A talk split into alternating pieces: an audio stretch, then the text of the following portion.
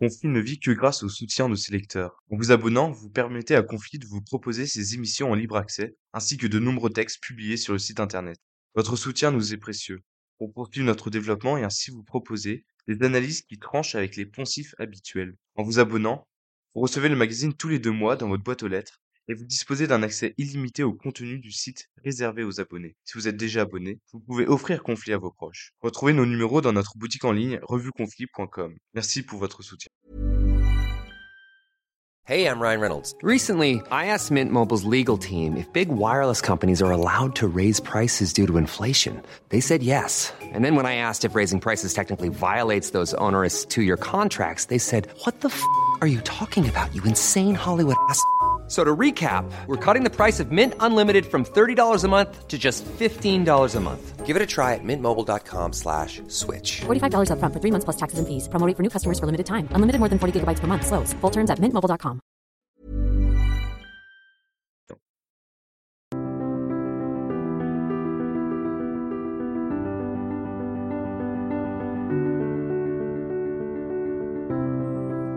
22 janvier 1963. Après trois guerres, trois guerres qui ont vu trois générations s'attaquer, s'envahir, se défendre, la France et l'Allemagne scellent officiellement leur réconciliation, non pas par un traité de paix, mais par un traité d'amitié et de coopération. Une réconciliation qui est signée à l'Élysée entre le général de Gaulle et Konrad Adenauer, deux personnes qui sont représentatives de ces affrontements entre la France et l'Allemagne qui ont participé à ces guerres mondiales et qui ont contribué ensuite à la rénovation, à la restauration de leur pays un traité d'amitié et de coopération dont nous commémorons cette année une date importante, date anniversaire magistrale qui permet de rappeler les liens tissés après le deuxième conflit mondial entre les deux pays.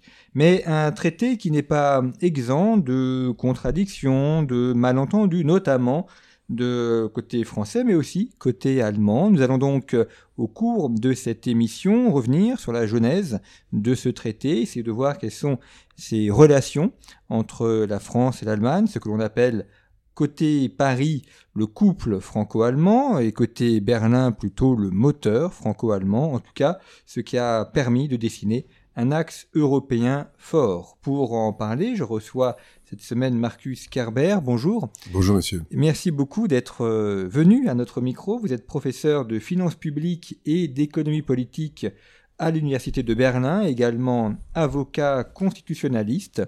Alors, euh, venu, je pourrais même dire revenu, puisque nous avions réalisé il y a quelques années une euh, émission euh, fort intéressante sur, Freud avec Chantal Delsol et, Michel Lafezoli.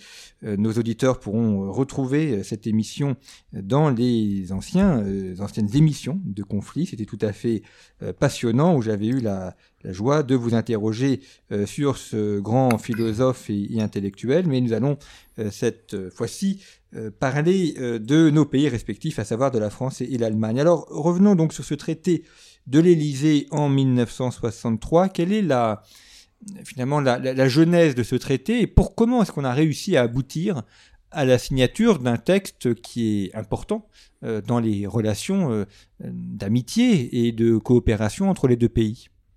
Écoutez, euh, la genèse de ces accords, euh, de ce traité est tout à fait euh, intéressante parce qu'il s'y mêle des considérations, en effet, de réconciliation avec des motifs de réel politique. Parlons d'abord de la réelle politique parce que De Gaulle était un réel politicien pour, pour franciser cette expression allemande. à l'époque, début des années 60, euh, les relations euh, germano-américaines étaient en légère dégradation. Et ceci n'avait pas échappé à l'œil du général, car lui, en même temps, avait quitté le commandement, militaire de l'OTAN. Donc rien n'était plus logique euh, à s'interroger si, par une démarche diplomatique subtile, on ne pouvait pas se mettre les Allemands de, son côté. Parce que, vous le savez très bien, le général de Gaulle n'était pas un grand fan euh, les États-Unis n'avaient jamais oublié la façon dont il a été traité par les uns et les autres. deuxième, deuxième élément très, très fondateur de, de, ces traités, c'était quand même la soif des Allemands d'être sinon dédouanés de ce qui s'est passé pendant la Deuxième Guerre mondiale, mais d'être acceptés dans la communauté des peuples. de Gaulle avait très très bien vu ça. Il avait en face de lui un interlocuteur euh, catholique, Rénin, M. Adenauer, euh, qui savait même pas prononcer le, mot la Prussie, la Prusse, et qui était pas du tout intéressé à rétablir euh, l'unité nationale à bref terme, euh, à bref échéance, ou de réintégrer la Prusse orientale dans un État allemand, à la différence de son contre son antagoniste social-démocrate Kurt Schumacher, qui était né en Prusse euh, occidentale. Alors donc euh, De Gaulle a fait ce voyage en 62 et il s'est avéré un grand maître euh, de la communication. Dès son premier discours, les Allemands étaient éblouis parce qu'il y avait un grand bonhomme qui leur parlait en allemand et qui leur disait, en fin de compte, vous êtes un grand peuple, vous avez commis quelques erreurs, mais vous restez quand même parmi les très grands peuples. C'était exactement ce que tous les Allemands avaient espéré. Et euh, écouter ça ou entendre ça de la bouche de quelqu'un qui était un résistant, euh, qui était le chef de la résistance française et qui, euh, par son appel du 18 juin, avait montré que rien n'est irréversible dans l'histoire. Ils avaient cru à un moment à un bonheur rétabli. Il y avait également des hommes critiques de tout cela, disons-le très clairement. le plus critique était un homme qui était peut-être le plus grand pionnier du franco-allemand, euh, Monsieur Carlo Schmitt, Charles Schmitt, né en Montpellier, maîtrisant trois langues maternelles, le catalan, le français et l'allemand, et qui a dit euh, De Gaulle a baigné les Allemands euh, dans l'ivresse, mais les peuples ne peuvent pas vivre dans l'ivresse et par, l'ivresse. Alors donc, De Gaulle avait bien compris euh, que cette Allemagne fédérale était devenue euh, un, pays prospère.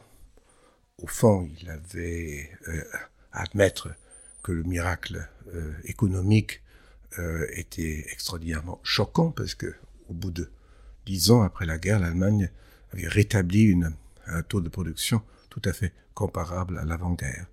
Donc, il s'est dit, écoutez, je vais essayer de les arranger sur un plan de communication et de créer une espèce de carolingie pour avoir euh, un pouvoir, une puissance euh, politique sur ce continent, dont vous le savez, il a toujours dit qu'il commence à l'Atlantique, il va jusqu'à l'Oural, pour avoir un contrepoids vis-à-vis des Américains. Voici, à mon, avis, euh, les motifs très réalistes. Je vous rappelle également que le général de Gaulle avait toujours dit tout en ayant une certaine admiration, un certain respect pour la culture allemande, euh, qu'il a exprimé également à l'école de guerre à Hambourg vis-à-vis de ses camarades. Euh, mais euh, il n'y a pas d'amitié entre les peuples, il n'y a que des intérêts. Et je pense aujourd'hui, il faut bien voir ses intérêts à l'époque et les intérêts aujourd'hui. Rien ne marche sans un équilibre d'intérêts. Alors rien ne fonctionne effectivement sans un équilibre d'intérêt. Quelle est euh, la, teneur de ce texte finalement, au-delà euh, de la portée symbolique, euh, qui est évidemment importante, mais qu'est-ce que contient ce texte? Ce, ce, sont des coopérations économiques? Est-ce que ce sont des coopérations politiques? Comment ensuite, d'un point de vue pratique, l'amitié la, se traduit-elle? Écoutez, il y a un certain nombre de choses qui ont eu des effets extraordinaires. Euh, dans un premier temps, c'est peut-être le plus important, on a créé l'Office de la jeunesse franco-allemande, c'est-à-dire euh, on a multiplié euh, les échanges entre jeunes français et jeunes allemands, et c'était le début d'une meilleure entente. Parce que si on veut ancrer peut-être pas l'amitié, mais une meilleure compréhension mutuelle, il faut faire des voyages, il faut vendre, pour ainsi dire, tel ou tel pays, telle ou telle région, euh, aux, jeunes euh, de l'autre nation. je vous rappelle que euh, tout ceci a été extrêmement salutaire. je me permets de mentionner par exemple le, Dominique Bourrel, qui aujourd'hui est un grand professeur spécialiste de l'émancipation des Juifs en Allemagne, qui, dans le cadre de ces échanges, s'est vu également envoyé par son papa en Allemagne. Le deuxième élément est également tout à fait singulier, parce que les gouvernements ont conclu un accord sur des consultations réciproques, sur des séances communes des, des gouvernements. C'est-à-dire, il y a une, non seulement une consultation, mais il y a des séances communes, des réunions communes. pardon, ça c'est le terme, des réunions communes entre les gouvernements. Bon, ça c'est non seulement symbolique, mais c'est également très pratique, parce que vous voyez, lorsque le président réunit le gouvernement, euh, euh, il a en face de lui euh, le Premier ministre, et ça se passe d'une façon assez cérémonieuse, alors qu'en Allemagne, lorsque le cabinet, comme nous appelons le, gouvernement, a une, une réunion, c'est plutôt une séance de travail, hein, où le chancelier est un cadre supérieur, le cadre supérieur, le numéro un des cadres supérieurs de la nation. Donc je pense, en effet, ça a pris beaucoup aux Allemands, beaucoup aux Français, et malheureusement aujourd'hui c'est devenu une, une rite un peu redondant, euh, et lorsque ces réunions communes n'ont pas eu lieu, mais on parle toujours et tout de suite de la crise de, ce que vous appelez le couple franco-allemand. Mm. Et euh, sur le euh, plan économique, c'est intéressant également de revenir sur ce qu'était l'Allemagne en, en, 1963. D'abord, rappelons quand même que, notamment pour nos auditeurs les, plus jeunes, qu'elle était divisée en, deux. Donc il y avait la capitale euh, trois. oui, il y avait trois, en plus parce trois, qu'il y avait, parce y avait toute la partie Silésie, Poméranie, Prusse occidentale, Prusse orientale était, comme on disait à l'époque dans les livres que j'ai encore eus en, tant qu'élève, sous administration provisoire polonaise, avec le nord de la Prusse orientale sous administration provisoire de l'Union soviétique. Donc c'était la lecture à l'époque, et partout vous voyez en Allemagne euh, des panneaux en disant euh, divisé en trois, jamais. Mm. Voilà. Petit à petit, euh, dans le courant des années 60, on a, on a, on a fait sa paix avec la situation réelle. Et justement, cette RFA, cette République fédérale allemande, dont la, capitale était Bonn, a, misé et a développé cette industrie. Qu'est-ce qui a permis la, reconstruction allemande et le, décollage industriel de l'Allemagne euh, dans ces années 1950-1960 À mon avis, euh, euh, la réponse est relativement simple. et je dois vous dire la vérité.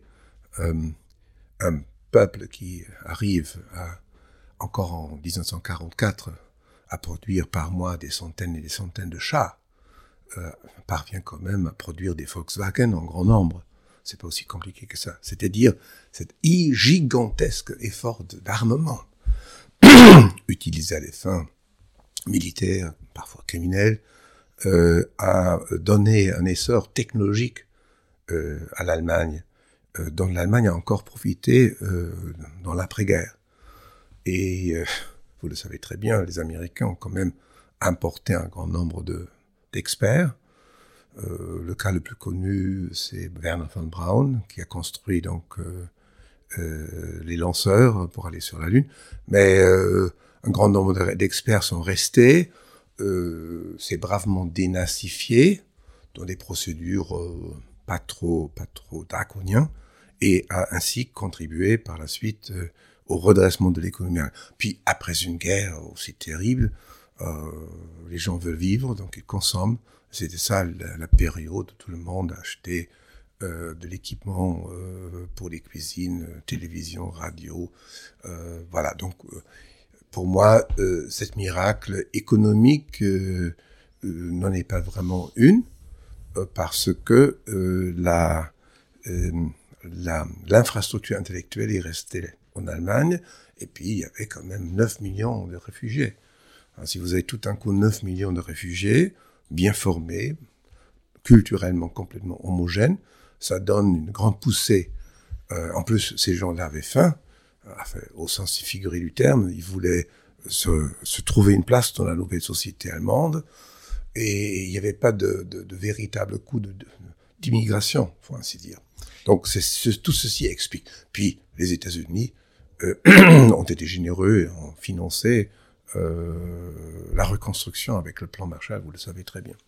Ces réfugiés, d'où viennent-ils? Ils viennent de la, de la République démocratique allemande Non, il y avait dans un premier temps, donc ça c'est le, le, résultat un peu cynique, mais enfin assez apaisant de la Deuxième Guerre mondiale. L'Allemagne qui a voulu non seulement créer un empire et rassembler tous les Allemands partout en Europe dans la même entité politique, euh, a fait en fin de compte en sorte que par cette euh, euh, défaite complètement unique, de, faire revenir la totalité des Allemands. Donc les Sudètes de la Tchécoslovaquie ont dû quitter le pays, ont été euh, forcés euh, par les Tchèques et les Slovaques de quitter dans des circonstances atroces et attristantes, de quitter leur terre.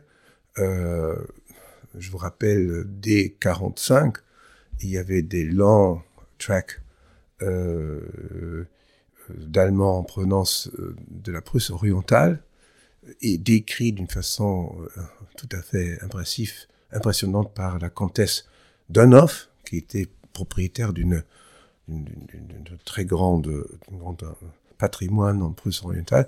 Ces gens-là sont venus avec un cheval, avec tout ce qu'ils avaient. Euh, sur, ils sont sauvés sur la Baltique. Euh, et, puis la Silésie, qui est une région industrielle, la Poméranie, donc tous ensemble, ça fait euh, 9 millions.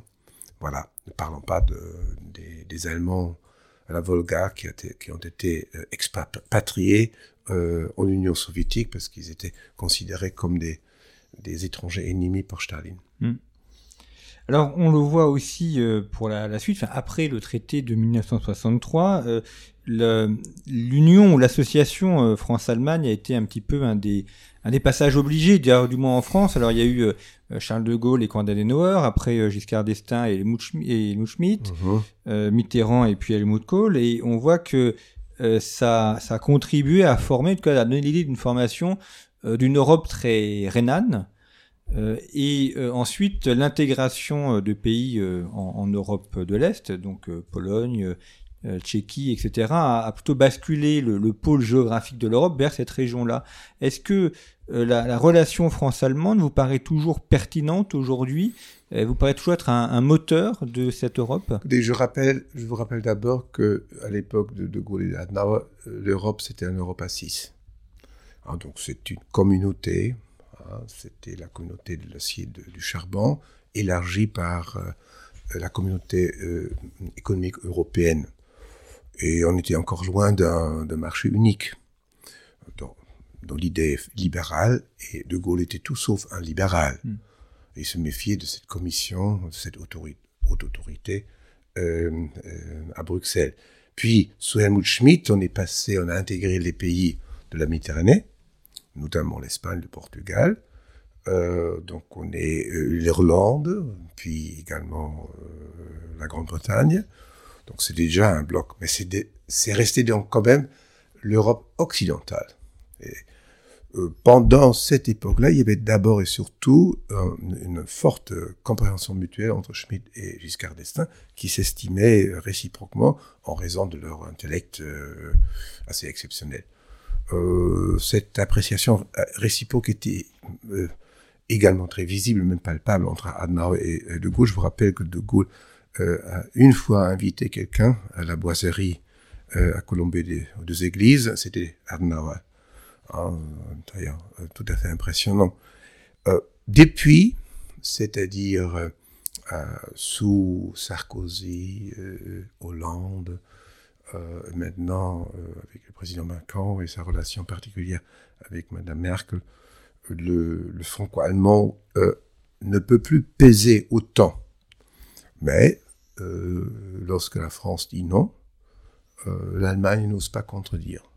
Lorsque la France veut, par exemple, une dette commune au niveau européen pour combattre les effets de la pandémie, euh, comme en 2021, l'Allemagne rame pour trouver un compromis et a en fin de compte consenti.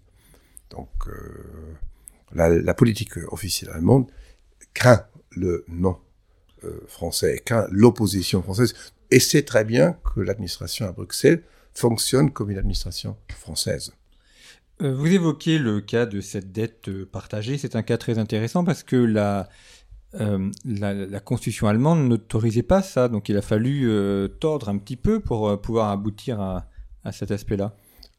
Tordre un petit peu est, un, est une forme presque diminutive de, décrire la réalité juridique, non seulement du côté de la constitution allemande, c'est très compliqué, mais les traités ne prévoient pas un endettement de l'Union européenne, sauf dans des cas très limités, euh, pour des sommes limitées en cas de déséquilibre dans la balance de paiement de tel ou tel pays. De temps en temps, l'Union européenne a emprunté sur le marché pour prêter 2-3 milliards à tel ou tel pays pour euh, équilibrer le bilan de paiement, parce que c'est prévu dans les traités.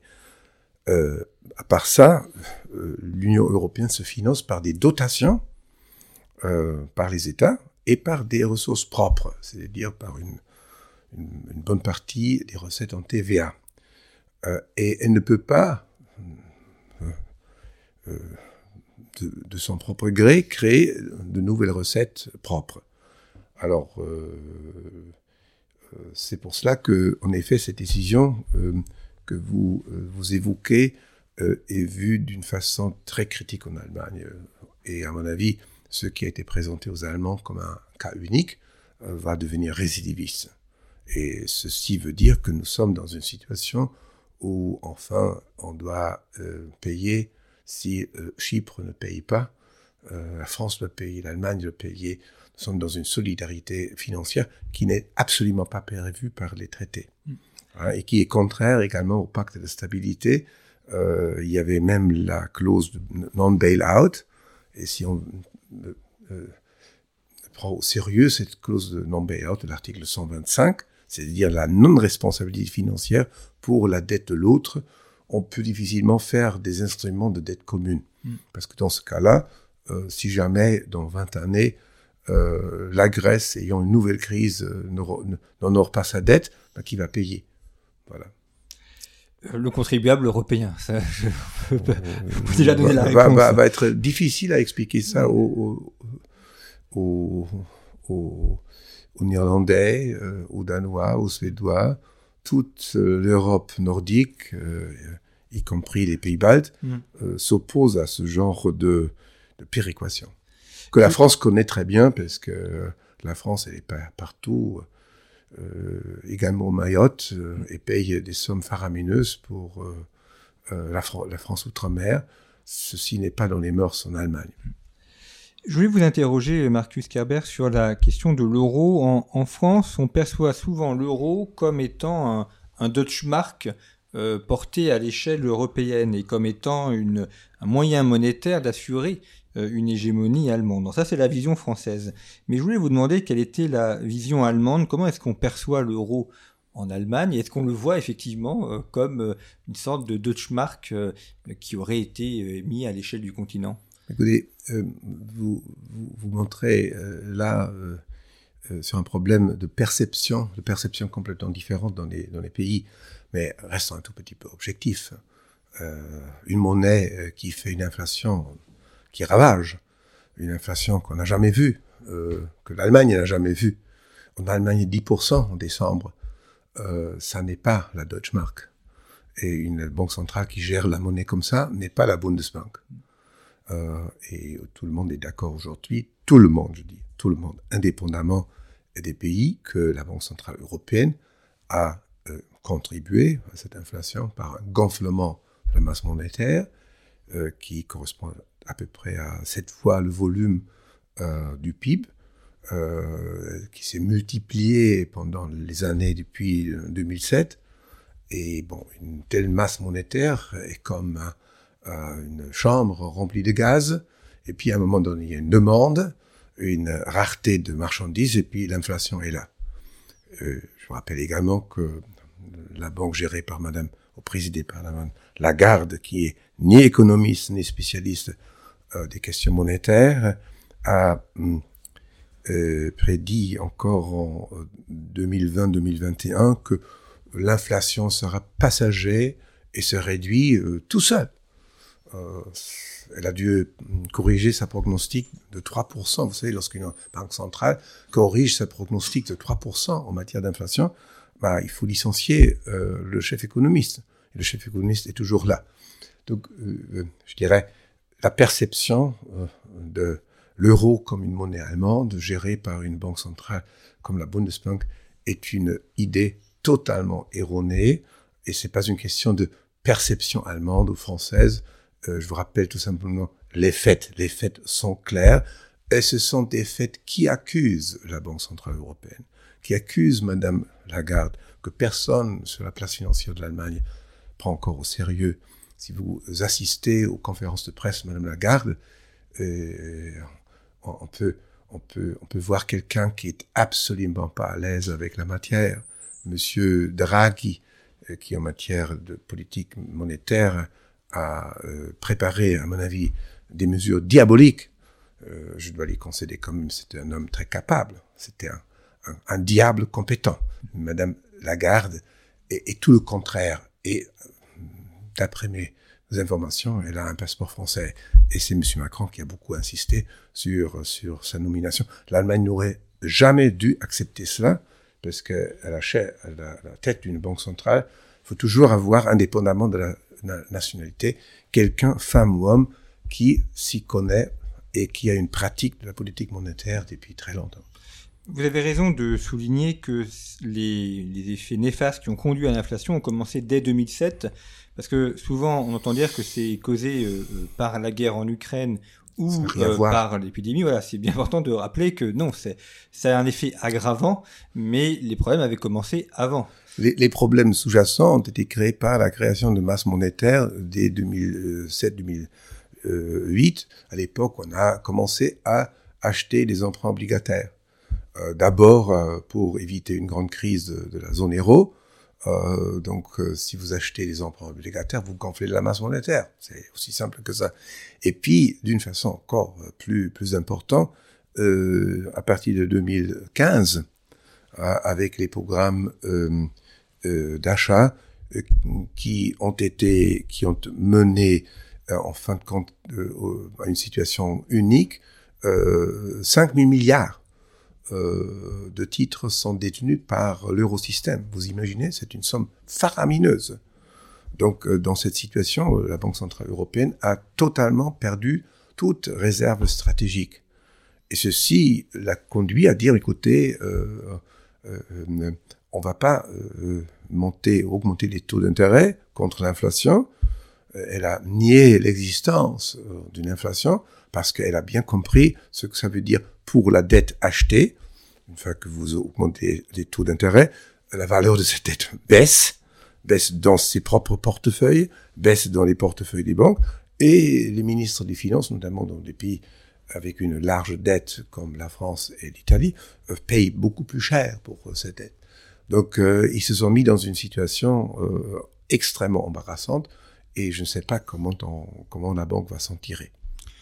Comment vous euh, analysez le, long mandat d'Angela Merkel qui euh, euh, donne, l'impression d'être un petit peu atone sur la fin de celle-ci On a vu Gerhard Schröder qui a mis des réformes extrêmement courageuses et actives et qui a, modernisé en grande partie l'industrie allemande, l'économie allemande. L'impression que Angela Merkel a, vécu un petit peu sur ces réformes. Bah, Madame Merkel était une femme entièrement machiavélique. Donc euh, pour elle, c'était le pouvoir pour le pouvoir. Elle était enfin arrivée au pouvoir, la seule chose, la seule ambition qu'elle avait, c'est de rester au pouvoir. Elle a cédé aux sociodémocrates un grand nombre de choses, le salaire minimum, euh, elle a fait des sauvetages de l'euro, euh, des mesures, de, favoriser des, des, mesures de sauvetage de l'euro que les Allemands n'ont pas approuvées elle a fait l'union bancaire qui retire à la tutelle des banques allemandes la gestion de leurs banques et oblige les banques allemandes de verser dans une grande casserole européenne tous les fonds de réserve pour sauver des banques. Donc euh, c'est une période d'inertie euh, et de complaisance et de volonté inconditionnelle rester au pouvoir. Chaque fois, on l'a vu avec la crise en Grèce en 2010, a pesé le pour et le contre. Qu'est-ce qui me coûte plus? Leur accorder le crédit dont tout le monde sait que c'est perdu, ou euh, de jeter les Grecs euh, hors de la zone euro, de les exclure? Puis il a décidé en fonction de cela. Alors, Gerhard Schröder, vous le décrivez d'une façon extrêmement positive. Oui, il a fait des réformes en matière de chômage à longue durée, en disant, écoutez, si quelqu'un est chômeur à longue durée, il faut tenir compte de son, sa situation patrimoniale. Euh, ça a énormément réduit le chômage, mais ça allait de pair avec quand même une belle croissance dans ces années-là. Euh, et si on parle de Gerhard Schröder, il ne faut pas oublier non plus euh, son compilage avec Vladimir Poutine, qui résulte d'une erreur d'appréciation absolument fondamentale. Donc, euh, vous comprenez bien que je vois le personnage ainsi que le personnage de Mme Merkel d'une façon un peu plus ternie, parce que les deux étaient très en faveur d'une coopération économique avec M. Poutine. Euh, ils ont en commun euh, l'erreur de jugement peut-être le plus capital de l'Allemagne de l'après-guerre. Jamais il y avait tellement, je dirais, de faillite de la politique étrangère de l'Allemagne de l'après-guerre. Comment vous voyez l'avenir de l'euro après ce que vous avez décrit? Comment est-ce qu'on pourrait euh, sortir de cette crise inflationniste et, et, retrouver une saine gestion de la monnaie? Écoutez, euh, fondamentalement, euh, je ne crois pas beaucoup à la pérennité de la zone euro parce que les conditions pour une union monétaire sont pas réunies. Des pays avec des économies aussi peu comparables comme euh, la Grèce et, les Pays-Bas, euh, l'Allemagne et l'Espagne, euh, c'est-à-dire au point de vue compétitivité, ne peuvent pas être dans une union monétaire. Parce que la compétitivité, par exemple, de, de la Grèce, c'est grâce, pas grâce, en raison de l'Union européenne, extrêmement aggravée. Hein, donc ceci a conduit les Grecs à importer même l'huile d'olive ça, explique très bien pourquoi euh, l'union monétaire euh, qui comporte un pays comme, la Grèce ne peut pas fonctionner. Ça ne peut pas, à mon avis, fonctionner dans la mesure où la, France euh, a une culture beaucoup plus inflationniste.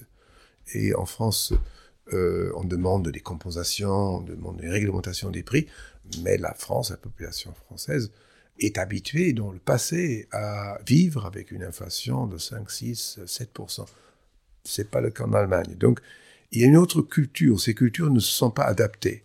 Donc, l'euro va finir. La question est quand et comment. Et euh, pour ce qui concerne donc euh, la gestion euh, monétaire, je vous rappelle que la Banque européenne est évidemment dans la NAS, dans un impasse, parce qu'elle a raté le bon moment pour endiguer l'inflation. Il faut combattre l'inflation avant qu'elle éclate complètement.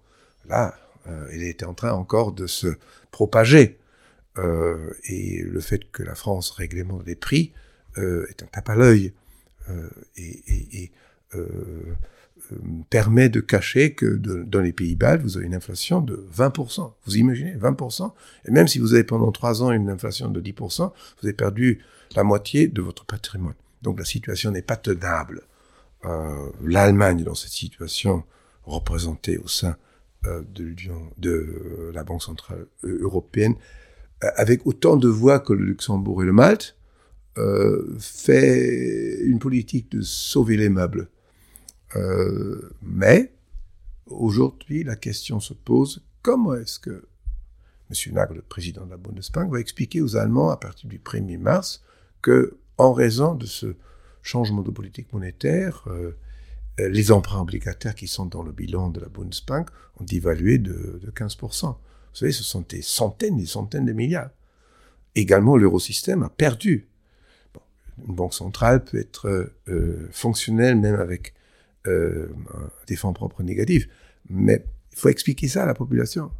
Et les Allemands ont toujours eu confiance en la Bundesbank. C'était leur fiduciaire. Il y avait un contrat, pour ainsi dire, entre la Bundesbank et la population allemande. Lorsque un ministre des Finances, M. Weigl, a voulu vendre l'or de la Bundesbank pour financer la réunification, la population a, élevé sa voix. Euh, il, a, dû renoncer à ce projet.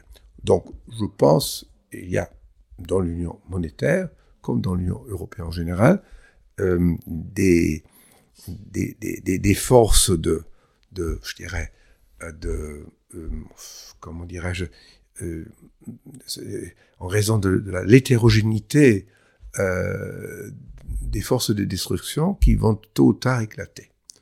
Hein, et euh, à voir combien de temps euh, tel ou tel gouvernement peut encore expliquer à sa population pourquoi il faut tenir un tel. Regardez par exemple l'Italie. Nous avons créé un MES, un mécanisme de, stabilité européenne, euh, où les pays en, panne de liquidité reçoivent des crédits très généreux en échange d'une conditionnalité.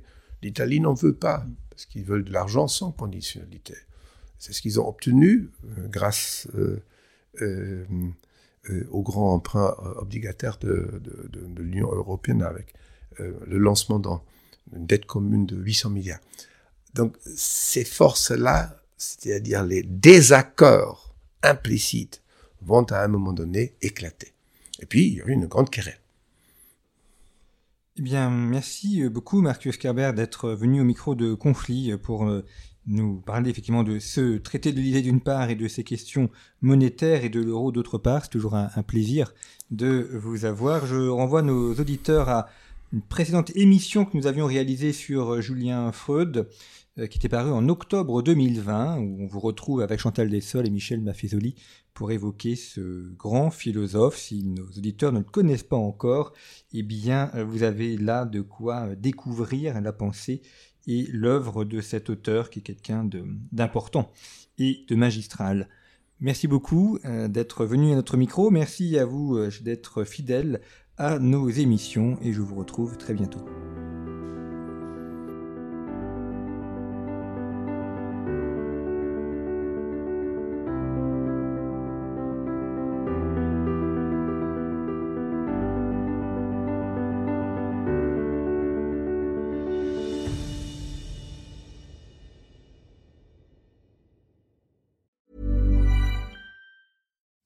It's Danny Pellegrino from Everything Iconic.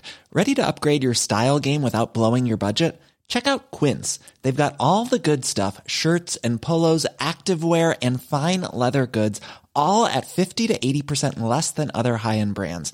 And the best part? They're all about safe, ethical, and responsible manufacturing. Get that luxury vibe without the luxury price tag. Hit up quince.com slash upgrade for free shipping and 365 day returns on your next order. That's quince.com slash upgrade.